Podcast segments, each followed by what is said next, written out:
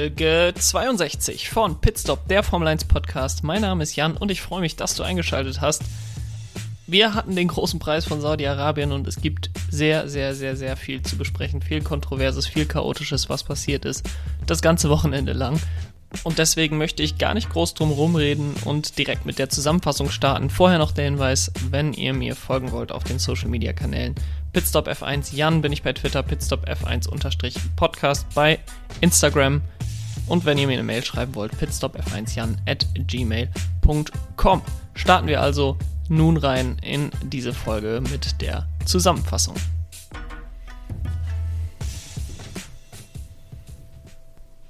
zwei neue Strecken in Folge und nach seinem Erfolg in Brasilien und in Katar kommt Lewis Hamilton mit breiter Brust und als Favorit nach Jeddah. Am Freitag gibt er auch das Tempo an, doch einen Tag später sieht das schon anders aus. Max Verstappen ist schnellster am dritten freien Training und kommt unfassbar nah an seine zehnte Pole des Jahres, doch streift die Wand am Ausgang der letzten Kurve und vergibt jegliche Chance auf die erste Startposition. Im Rennen versucht Max Verstappen alles in seiner Macht Stehende, um an Lewis Hamilton vorbeizukommen, aber auch strafwürdige Manöver und mehrere rote Flaggen können nicht verhindern, dass der erste Sieger in Saudi-Arabien Lewis Hamilton heißt. Vor dem letzten Rennen sind nun beide Titelanwärter punktegleich. Weiter hinten im Feld erleben beide deutschen Fahrer ein Wochenende zum Vergessen. Sebastian Vettel wird im Qualifying nur 17. und muss das Rennen nach mehreren Kollisionen frühzeitig beenden. Mick Schumacher wird am Samstag 19. und löst mit seinem Crash in Rennrunde 9 die erste rote Flagge des Rennens aus. Insgesamt war es ein für die Veranstaltenden in Jeddah holpriges Debüt. Solch hohe Geschwindigkeiten auf einem Straßenkurs sind zwar spektakulär, bringen allerdings allerlei Gefahren mit sich. 15 Fahrer erreichen das Ziel, weniger waren es zuletzt in Ungarn, und dazu kamen noch mehrere kleine Kollisionen. Im Formel-2-Rennen gab es einen heftigen Unfall zwischen Theo Pocher und Enzo Fittipaldi, der zwar auf nahezu jeder Strecke genauso hätte passieren können, aber durchaus in das Gesamtbild des Wochenendes passt. Kommen wir nun zum Thema des Wochenendes und an diesem Wochenende gibt es sicherlich viele Themen, die man besprechen könnte, aber ich glaube, eins habe ich mir da rausgesucht, was es ganz gut zusammenpasst und das ist kalkuliertes Risiko.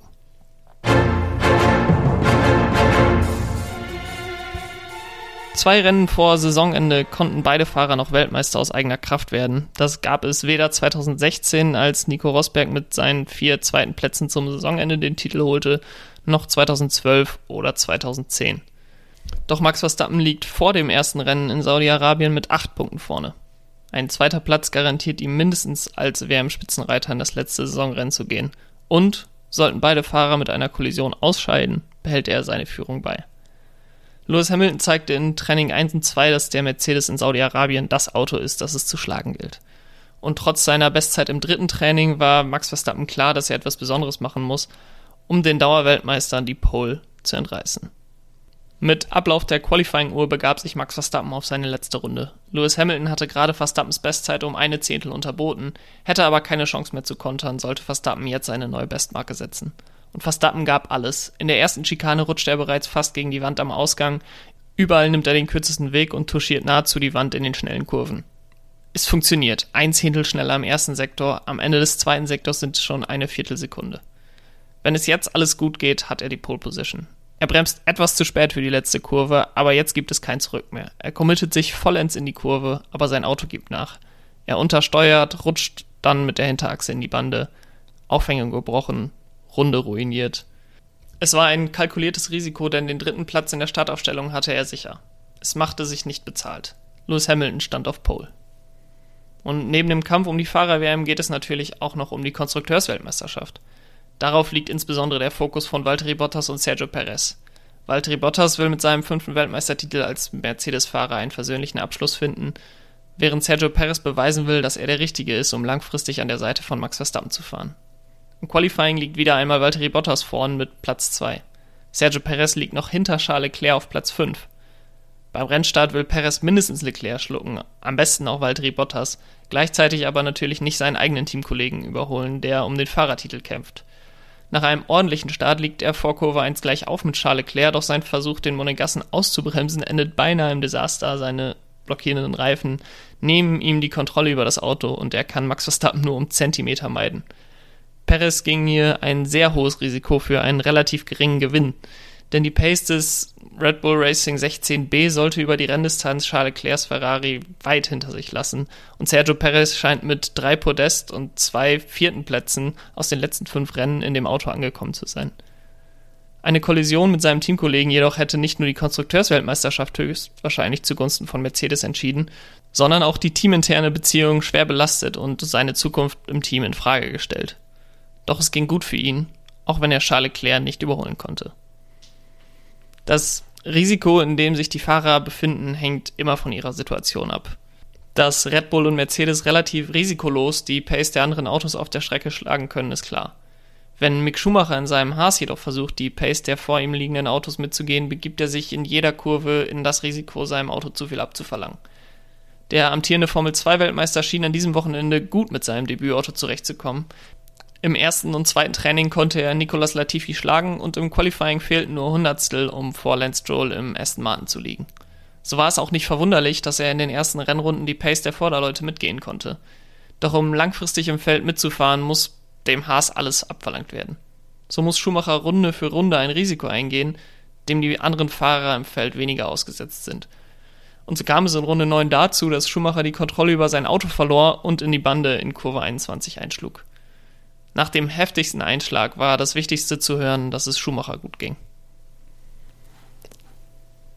Oftmals kommt es mir in dieser Saison so vor, als würden Hamilton und Verstappen ihre eigenen Rennen fahren aber am Ende des Tages gelten für sie die gleichen Rahmenbedingungen wie für alle anderen auch.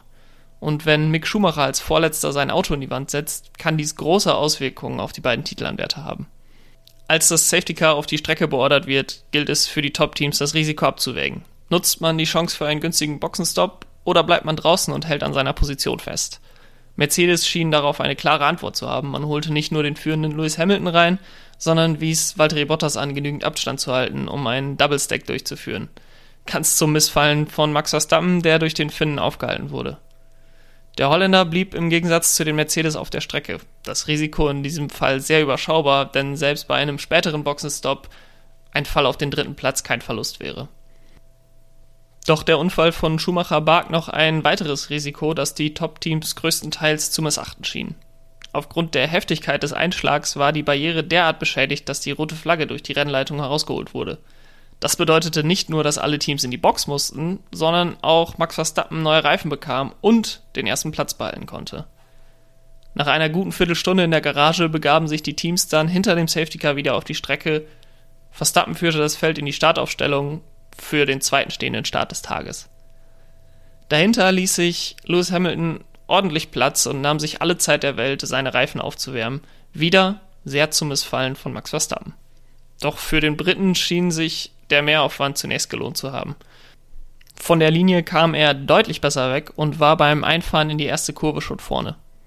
Die Kurve gehörte regeltechnisch ihm und somit drängte er Max Verstappen über die Außenkante der Strecke. Dieser steckte jedoch keineswegs zurück. Wie gesagt, scheiden in einer Kollision beide Fahrer aus, geht Verstappen mit acht Punkten Vorsprung in das letzte Rennen. Dieser Fakt schien auch in der Red Bull Garage präsent zu sein. Verstappen polterte über die Randsteine in den Weg des aus der Kurve 2 kommenden Hamilton. Dieser musste stark bremsen und das nutzte Esteban Ocon aus, um an dem Mercedes vorbei auf Platz 2 zu schlüpfen. Verstappen hielt die Führung und konnte so sogar einen weiteren Fahrer zwischen sich und seinen Rivalen bringen. Und wenn die Stewards ihn für seine, sagen wir, interessante Linie in Kurve 1 und 2 belangen wollen, könnte er ja auch einfach darauf bestehen, dass Lewis Hamilton ihn von der Strecke gedrängt hat. Die Möglichkeit für Verstappen einen Vorsprung gegenüber Hamilton rauszufahren war jedoch schnell zunichte gemacht, als die zweite rote Flagge des Abends geschwenkt wurde. Auslöser dafür war nicht zuletzt Verstappens Teamkollege. Im Gegensatz zu dem Niederländer holte sich Perez in der Safety-Car-Phase nämlich neue Reifen und startete daher beim Restart von Platz 8. In Kurve 2 wurde ihm das zu Verhängnis, als er von den beiden Ferraris ins Sandwich genommen wurde und in der Wand landete. Dahinter bremsten die Fahrer ab, um ihm auszuweichen. Doch in der Formel 1 ist Langsamfahren manchmal ein größeres Risiko als zu schnell zu fahren. Dazu später aber auch noch mehr.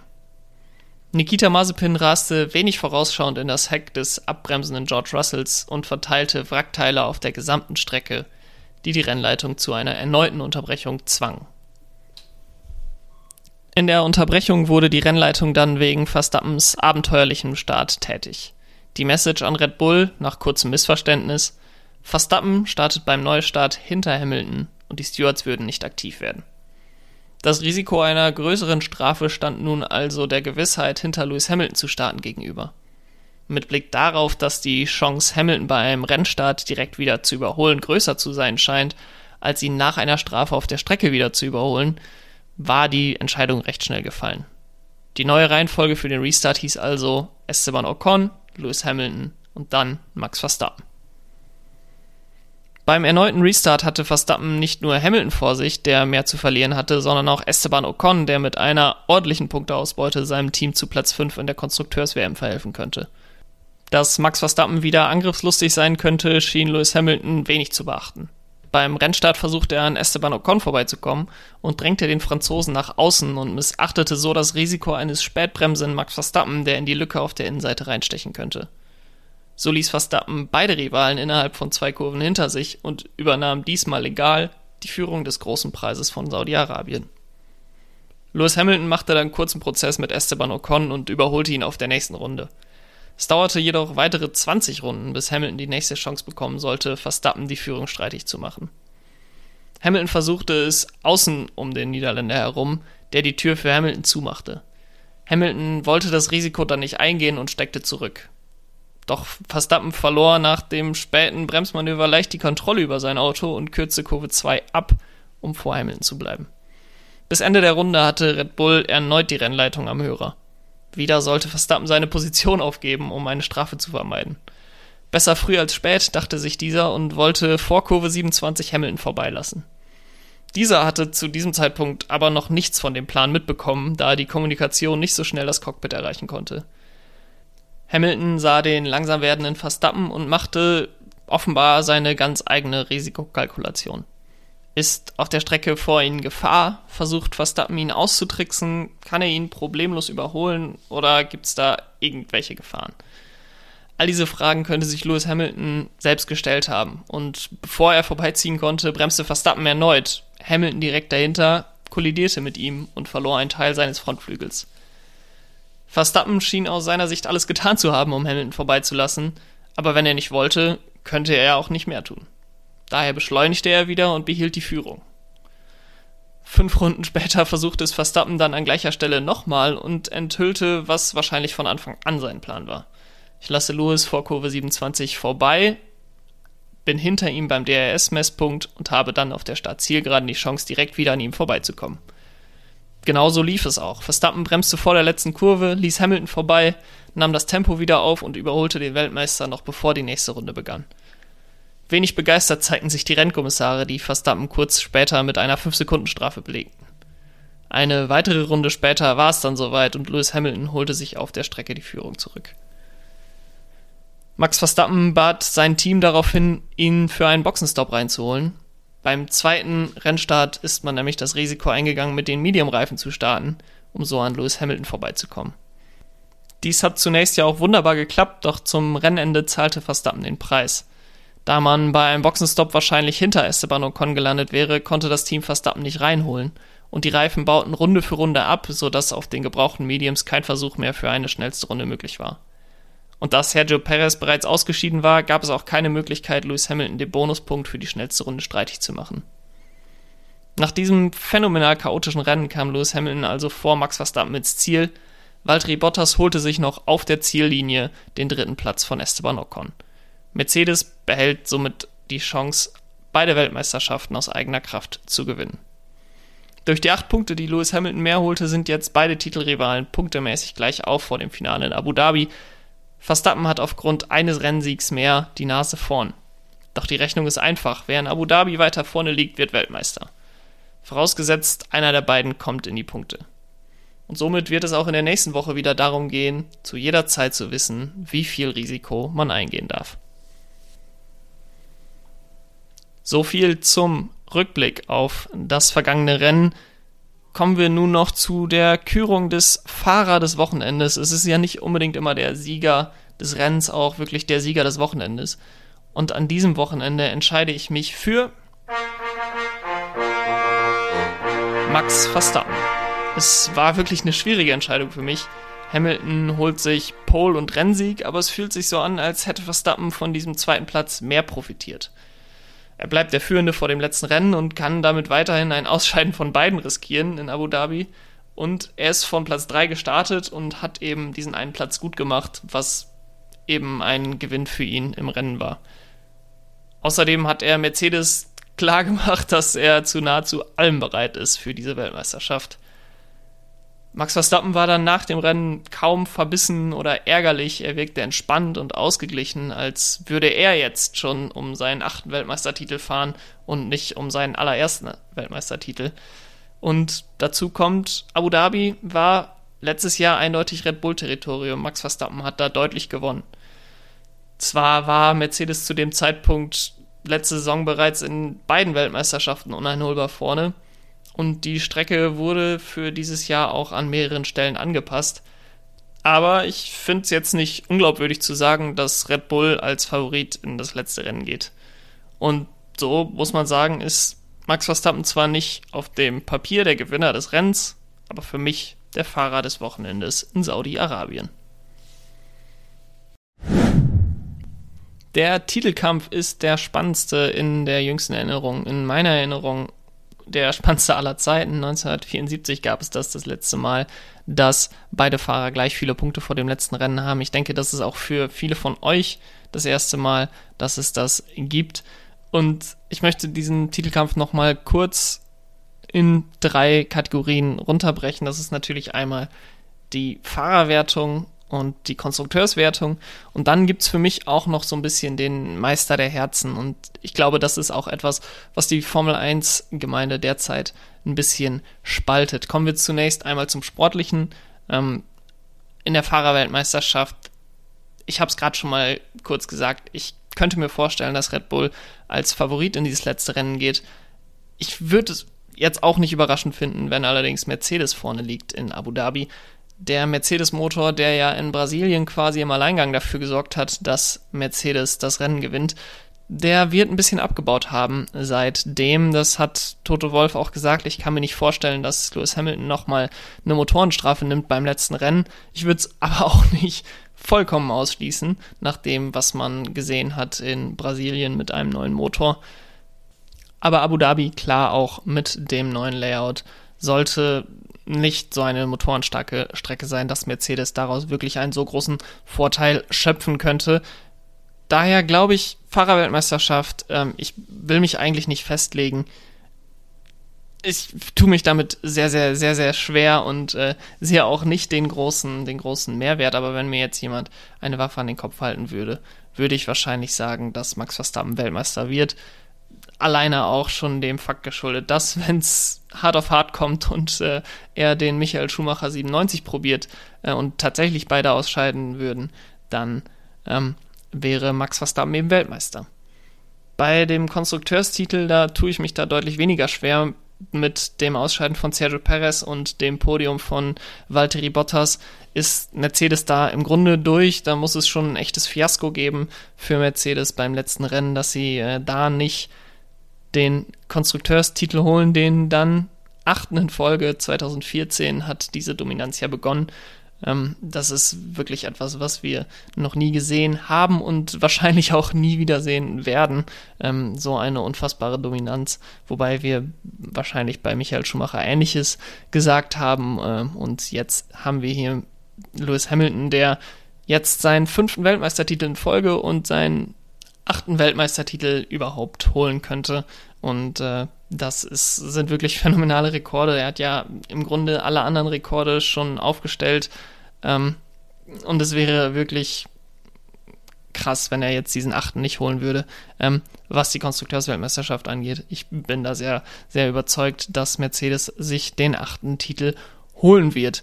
Und dann komme ich noch zu dem Weltmeister der Herzen. Ähm, das ist für mich eben der Fahrer, der am Ende nicht unbedingt den Titel gewonnen hat, vielleicht auch den Titel gewonnen hat, aber ähm, sein Gesicht bewahrt hat bei dem Ganzen. Und da muss ich sagen, das kann aus meiner Sicht eigentlich nur Lewis Hamilton werden. Max Verstappen, was er an diesem Wochenende gemacht hat, war grenzwertig. Ich verstehe, warum er es gemacht hat. Ich verstehe, warum er sich so verhalten hat, wie er sich verhalten hat. Aber das stößt, glaube ich, bei sehr, sehr vielen ähm, Menschen böse auf und ist auch eine Sache, wo man äh, sicherlich drüber streiten kann, ob da Fairness überschritten wurde. Ich könnte mir vorstellen, dass äh, wenn er nicht Weltmeister wird, er nicht großes Tamtam -Tam machen wird, nicht groß rummeckern wird, aber ich kann mir sehr, sehr gut vorstellen, dass er auf der Strecke wirklich alles geben wird und äh, da wirklich diesen, diesen Killerinstinkt und alles dafür reinsetzt, dass er Weltmeister wird. Ähm, deswegen könnte ich mir vorstellen, dass Lewis Hamilton am Ende in Abu Dhabi dasteht und egal, ob er Weltmeister wurde oder nicht, er hat schon sieben Weltmeistertitel geholt, seine Karriere steht jetzt hier nicht vorm Scheideweg, ob er ein großer Fahrer wird oder nicht. Er ist der beste, zumindest einer der drei besten, ich glaube, das ist unbestritten, äh, Fahrer aller Zeiten. Und wenn er jetzt den achten Titel nicht holt, dann holt er ihn vielleicht nächstes Jahr oder er holt ihn nie, aber er wird, glaube ich, in sich ruhig sein und äh, wissen, dass er alles richtig gemacht hat und äh, da nicht dieses auf Teufel komm raus, ich muss unbedingt Weltmeister werden, wie Max Verstappen das vielleicht hat. Ähm, und deswegen kann ich mir sehr gut vorstellen, dass am Ende die Sympathien, auch wenn ich das vor vielleicht drei, vier Jahren niemals hätte erwartet, ähm, bei Lewis Hamilton für mich liegen werden. Und er dann für mich und ich könnte mir vorstellen, auch für einen großen Teil der Fangemeinde, der Weltmeister der Herzen ist, der Weltmeister äh, wird, den sich äh, die Fans gewünscht hätten, egal ob er jetzt am Ende erster oder zweiter wird. Kommen wir nun noch zu fünf Dingen, auf die ich beim großen Preis von Abu Dhabi achten werde, neben der Weltmeisterschaft. Über die Weltmeisterschaft ist aus meiner Sicht inzwischen eigentlich genug gesagt worden und ich glaube, in dieser Woche vor dem Rennen wird auf allen Kanälen noch mehr als genug zur Weltmeisterschaft gesagt und deswegen gucke ich jetzt einfach mal auf fünf Dinge, auf die ich beim großen Preis von Abu Dhabi achten werde, die neben der Weltmeisterschaft für mich noch interessant sind. Und da komme ich als erstes zum neuen Layout der Strecke. Die Strecke in Abu Dhabi wurde angepasst, insbesondere die alte Kurve 7, die jetzt Kurve 5 ist, da die Kurven 5 und 6 eliminiert wurden. Und die alten Kurven 11, 12, 13 und 14, die jetzt zu einer neuen, langgezogenen Kurve 9 umfunktioniert wurden. Dazu wurden dann auch die eckigen Kurven im letzten Sektor, wo es wirklich super schwer war, ähm, dem Auto vor einem zu folgen, abgerundet, wodurch ein deutlich besserer Flow entstehen soll, besseres Racing entstehen soll, dass die Autos sich einfach besser folgen können. Und ich finde die Änderungen sehr sinnvoll und das sind eben Änderungen, die ein Verdienst der letzten Saison sind, wo auf Strecken wie Mugello gefahren wurden oder Nürburgring oder Portimao, die deutlich rundere Kurven hatten, die einen deutlich besseren Flow hatten und trotzdem dort gutes Racing stattgefunden hat. Und ähm, solche Strecken, wie sie in Abu Dhabi waren, die wirklich, das war ja Jahr für Jahr immer wieder ein sehr, sehr langweiliges Rennen. Ähm, da ist man jetzt hingegangen und hat die Strecke angepasst in der Hoffnung, dass das Racing dort jetzt besser wird. Punkt 2. Abschiede. Valtteri Bottas verabschiedet sich von Mercedes, George Russell verabschiedet sich von Williams und die ganze Formel 1 Welt verabschiedet sich von Antonio Giovinazzi und Kimi Räikkönen. Zu Kimi werde ich nächste Woche sicherlich noch mehr reden, daher will ich gar nicht unbedingt hier viel sagen. Er ist ein großer Fahrer und ein großer Charakter, der dem Fahrerlager auf jeden Fall fehlen wird. Zu Giovinazzi, ich hab's nicht verstanden letztes Jahr, als Alpha ihn verlängert hat. Jetzt muss ich sagen, dass ich wirklich sehr beeindruckt von seiner Leistung in dieser Saison war. Und ich glaube auch, dass er in der Formel E und in allen anderen Rennserien, in denen er in der Zukunft noch fahren wird, viel Erfolg haben wird. Und äh, ich gönne ihm das wirklich, weil er wirklich einer der Guten zu sein scheint. Er scheint immer sehr höflich, sehr nett, ähm, wenig abgehoben. Ist jetzt natürlich eine sehr entfernte, entfernte Analyse, aber ähm, ich glaube, er ist ein sehr sympathischer Mensch und äh, ich hoffe, dass er sehr viel Erfolg in seiner Zukunft haben wird. Als drittes werde ich auf die Nicht-WM-Entscheidungen gucken ich habe es gesagt, die Weltmeisterschaft äh, ist super eng.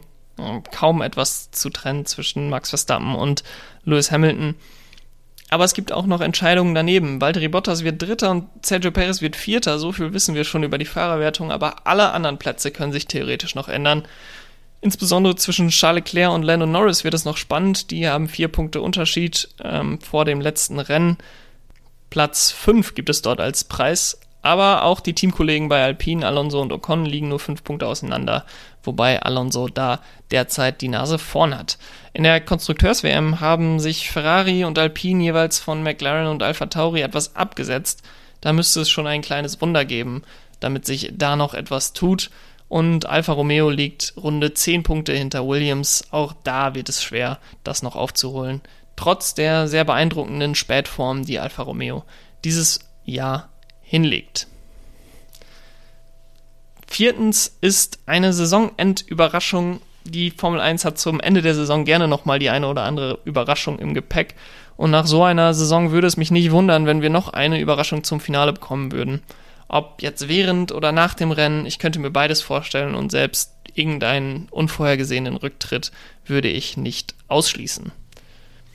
Und als fünftes das Formel 2 Finale. Die Formel 2 geht zu Ende und es war eine komische Saison.